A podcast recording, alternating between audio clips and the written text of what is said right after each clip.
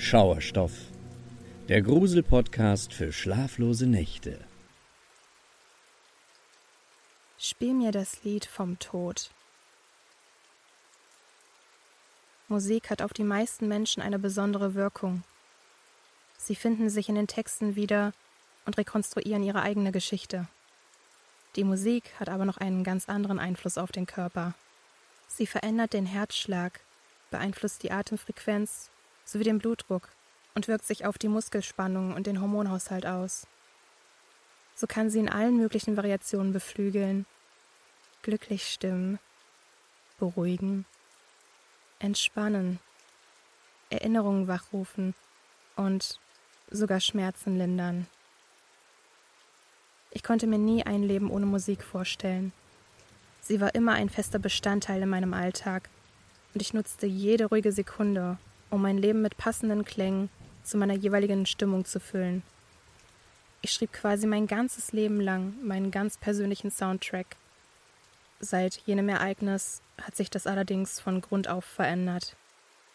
Hätte ich das vorher gewusst, was dabei herauskommt, hätte ich garantiert keine Fragen gestellt. Kurz nach meinem Work-and-Travel-Jahr ergatterte ich einen Platz an meiner Traumuni Sie befand sich in der nächstgelegenen Großstadt. Auf Pendeln hatte ich keine Lust. Deswegen suchte ich nach einer passenden Bleibe. Hauptsächlich hielt ich dabei nach WGs Ausschau, da die Mieten recht teuer waren und ich sie selbst mit meinem Studienkredit nicht alleine stemmen konnte. Eigentlich wollte ich trotzdem lieber alleine wohnen, da ich gerne meine Ruhe habe und in meinen eigenen vier Wänden keine Rücksicht auf andere nehmen muss. So hörte ich beispielsweise gerne morgens zum Wachwerden Musik und wurde nur ungern bei meinem morgendlichen Ritual gestört. Nach langer Suche hatte ich schon fast die Hoffnung verloren und sagte beinahe einer WG im angesagten Wohnviertel zu, als ich doch noch eine erschwingliche Zweiraumwohnung in der Nähe entdeckte. Sie war einfach perfekt für mich. Dazu war sie auch noch frisch saniert. Also schickte ich meinen Wunsch an das Universum, dass ich diese Wohnung bekomme, denn ich rechnete damit, dass sich noch viele weitere Studierende für sie interessieren. Ich sollte allerdings Glück haben und erhielt schon wenig später die Zusage. Das Viertel war ganz genau nach meinem Geschmack. In der Seitenstraße befanden sich einige Kneipen, darunter auch Musikbars. Wenn man in meine Straße einbog, hörte man von den musikalischen Klängen allerdings nichts. Das war einfach ideal für mich, weil ich somit entscheiden konnte, wann ich bereit für Party und Trubel war und wann ich lieber etwas Ruhe und Gemütlichkeit brauchte. Am Tag des Umzugs freute ich mich besonders darauf, die ersten Leute aus der Nachbarschaft kennenzulernen und war fast erfolglos. Ich lief nur Antea über den Weg, die direkt gegenüber von mir wohnte. Sie hieß mich herzlich willkommen und bedeutete mir, dass ich jederzeit bei ihr klingeln könnte, sollte ich etwas benötigen oder einen Wein mit ihr trinken wollen. Nur ein Kommentar von ihr machte mich etwas stutzig. Schon mutig, dass du hier einziehst? Sagte sie zu mir. Als ich fragte, wie sie das meinte, bedeutete sie mir, dass sie schnell zu einem Termin müsste. Ich dachte, dass es eine Art Witz sein sollte und trug zusammen mit meinem Vater und meiner Schwester die Couch in meine Wohnung. Die erste Nacht in einer neuen Bleibe soll ja immer etwas Besonderes sein. Das, was man träumt, soll dann bekanntlich wahr werden. Ich kann mich noch ganz genau an meinen Traum erinnern. Bis ins kleinste Detail. Meine beste Freundin Gina besuchte mich in meiner neuen Heimat und wir gingen zusammen in die Kneipe, die für 80er Jahre Musik spielte. Dort kamen wir mit einigen Leuten ins Gespräch, die ebenfalls an meiner Universität studierten. Ein Kerl gefiel mir besonders gut, doch ich war zu schüchtern, um ihm zu zeigen, dass ich ihn toll fand. Das war aber nicht weiter schlimm, denn es dauerte nicht lange, bis er mich von selbst fragte, ob wir gemeinsam die Tanzfläche unsicher machen wollen. Ich ergriff die Chance und willigte ein. Auf dem Dancefloor sangen wir lauthals zu Songs von Aha, Stacy Q und David Bowie und bewegten uns im entsprechenden Rhythmus. Dabei kamen wir uns immer näher. Als nur noch Millimeter zwischen unseren Lippen lagen, nahm ich all meinen Mut zusammen und fragte ihn, ob wir an einen ruhigeren Ort gehen wollen. Er stimmte zu. Von einem Moment zum nächsten fanden wir uns vor meiner Wohnungstür wieder. Ich schloss sie auf. Kaum waren wir drin, küsste mich der Typ auch schon, und wir fielen übereinander her. Als er mich auf mein Bett warf, spürte ich, dass irgendwas nicht stimmte. Ich drehte meinen Kopf nach rechts, und während mein Schwarm meinen Nacken küsste, öffnete ich meine Augen. Was ich sah, war nicht das, was ich erwartet hatte. Die Wohnung war komplett anders eingerichtet. Eher spartanisch. Das Bett war auch nicht meins. Mein Körper spannte sich an. Das merkte auch meine Eroberung. Er hielt inne und fragte mich, ob alles okay sei. Ehe ich antworten konnte, vernahm ich noch etwas anderes. Aus dem Wohnzimmer ertönte plötzlich Musik. Klassische Musik. Wie in Trance stand ich auf und ging langsam hinüber. Die Musik wurde mit jedem Schritt lauter. Allerdings wusste ich nicht, wer der Komponist war. Dann blieb ich wie angewurzelt stehen. In meinem Wohnzimmer stand jetzt dort, wo sich eigentlich meine Couch befand, ein grüner Ledersessel. Und in ihm saß jemand. Der Statur nach zu urteilen war es ein Mann. Langsam ging ich näher, um nachzusehen, um wen es sich dort handelte. Abrupt blieb mir die Luft weg. Als ich direkt vor ihm stand, erkannte ich, dass er seine Augen weit aufgerissen hatte. Sein Mund stand weit offen und ein Messer steckte in seiner Brust. Ich schrie auf und erwachte. Als ich endlich realisierte, dass es sich dabei nur um einen Traum handelte, beruhigte ich mich langsam wieder. Allerdings war ich ein bisschen abergläubisch und hatte Angst, dass sich mein Traum noch bewahrheiten würde. Aber wie sollte das funktionieren? Meine Wohnung war total anders eingerichtet und ich wusste nicht, wie man das so schnell ändern sollte. Eigentlich war ich mir sicher, dass ich selbst Einfluss auf gewisse Ereignisse habe. Sollte es doch danach aussehen, dass etwas in der Art aus meinem Traum zur Realität werden sollte, dann könnte ich schnell reagieren und den Verlauf noch ändern. Der Gedanke daran beruhigte mich immer mehr. Ich machte meine Guten Morgen Playlist an, schälte mich aus meinen verschwitzten Schlafsachen und ging unter die Dusche. Die ersten Wochen meines neuen Lebens genoss ich in vollen Zügen. Ich liebte es, in meiner neuen Wohnung zu tun und zu lassen, was auch immer ich wollte. In der Uni fand ich schnell Anschluss und ging häufig mit meinen Mitstudierenden aus. Gina hat sich für ein Wochenende angekündigt und besuchte mich, um ein wenig Party mit mir zu machen. Ich fragte im Gruppenchat, ob sich uns noch jemand von meinen neuen Bekannten anschließen wollte. Susanne, René und Fiete gaben schnell Rückmeldung, dass sie mit von der Partie seien. Letzterer gab an, seinen Mitbewohner mitzubringen. So machten wir uns fertig, gingen noch zu zweit etwas essen und trafen dann meine Leute vor der Bar. Die 80er Musik spielte. Mein Herz begann zu rasen, als ich den Mitbewohner von Fiete erblickte. Ich hatte ihn schon einmal irgendwo gesehen, wusste allerdings nicht, woher ich ihn kennen sollte. Vielleicht ist er mir im Zentrum bereits über den Weg gelaufen. Wer weiß. Er stellte sich mir als Nico vor. Nico war groß, hatte breite Schultern, dunkelblonde Haare, einen gepflegten Bart und ein Zahnpasta-Grinsen. Ich musste mich zusammenreißen, damit niemand merkte, dass er genau mein Typ Mann war. Doch China kannte mich viel zu gut. Da geht doch noch was, war sie sich sicher. Ich lief einfach nur rot an und grinste. Schnapp ihn dir, Girl. Ihr würdet ein tolles Paar abgeben, meinte sie zu mir. Und ich wusste, dass sie das vollkommen ernst meinte. Ein paar Drinks später kamen Nico und ich ins Gespräch. Wir verzogen uns in eine ruhige Ecke und tauschten erste Informationen übereinander aus. Dabei berührten sich unsere Knie was mich ziemlich nervös machte. Ich spürte aber auch, dass er Interesse an mir zu haben schien. Wenig später tanzten wir eng umschlungen auf der Tanzfläche. Ich sah Gina, die sich ziemlich gut mit René verstand. Jedes Mal, als sich unsere Blicke trafen, zeigte sie mir entweder einen Daumen nach oben oder gedrückte Daumen, um mir damit zu signalisieren, dass ich Vollgas bei Nico geben sollte. Bei einem Track von Bronski Beat schauten wir uns tief in die Augen, näherten uns einander und küssten uns. Ich konnte die Schmetterlinge in meinem Bauch spüren, die wie wild durch die Gegend flogen. Es fühlte sich unbeschreiblich gut an. Wir konnten die Finger nicht voneinander lassen. Wenig später fragte mich Nico, ob wir an einen ruhigeren Ort gehen wollen. Ich willigte ein. Dann fragte er mich, zu dir oder zu mir? Ich musste kurz darüber nachdenken. Zu mir wäre es ein wenig kürzer. Allerdings musste ich mich in dem Moment an jenen Traum erinnern. Als ich an ihn denken musste, spürte ich ein kurzes Ziehen in meiner Magengegend.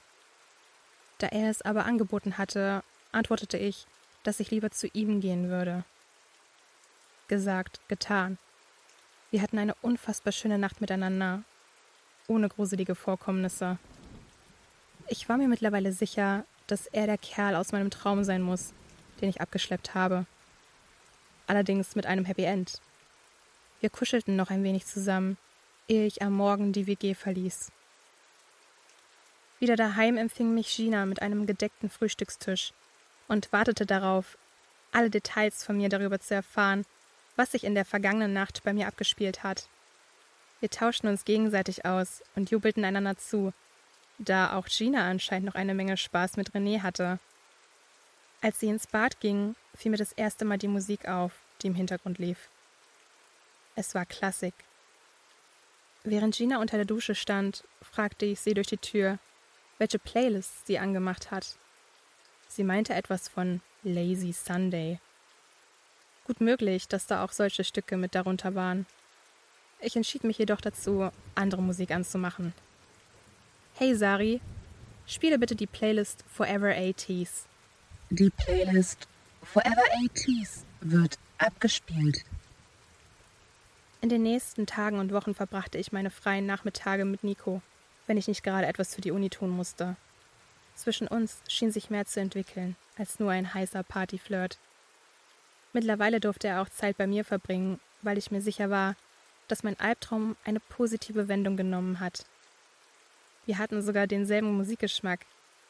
Aber er respektierte es auch, wenn ich einmal meine Ruhe brauchte. Und mit Ruhe meine ich nicht nur, dass ich hin und wieder alleine sein wollte. Wenn ich mich jetzt auf bestimmte Aufgaben konzentrieren musste, ließ ich gerne ab und zu die Musik aus. So auch an jenem Abend, als ich eine Hausarbeit fertig kriegen musste. Fürs Korrekturlesen brauchte ich absolute Stille. Ich war so vertieft in die Materie, als ich auf einmal hochschreckte. Eroica wird abgespielt, ertönte eine Stimme in meinem Zimmer. Auf einmal ertönte Musik in der ganzen Wohnung. Ich brauchte nicht lange, um zu erkennen, dass es sich dabei um die Musik handelte, die ich in meinem Traum gehört habe. Meine Atmung ging schneller. Ich forderte den Sprachassistenten auf, die Musik zu stoppen. Das tat er auch.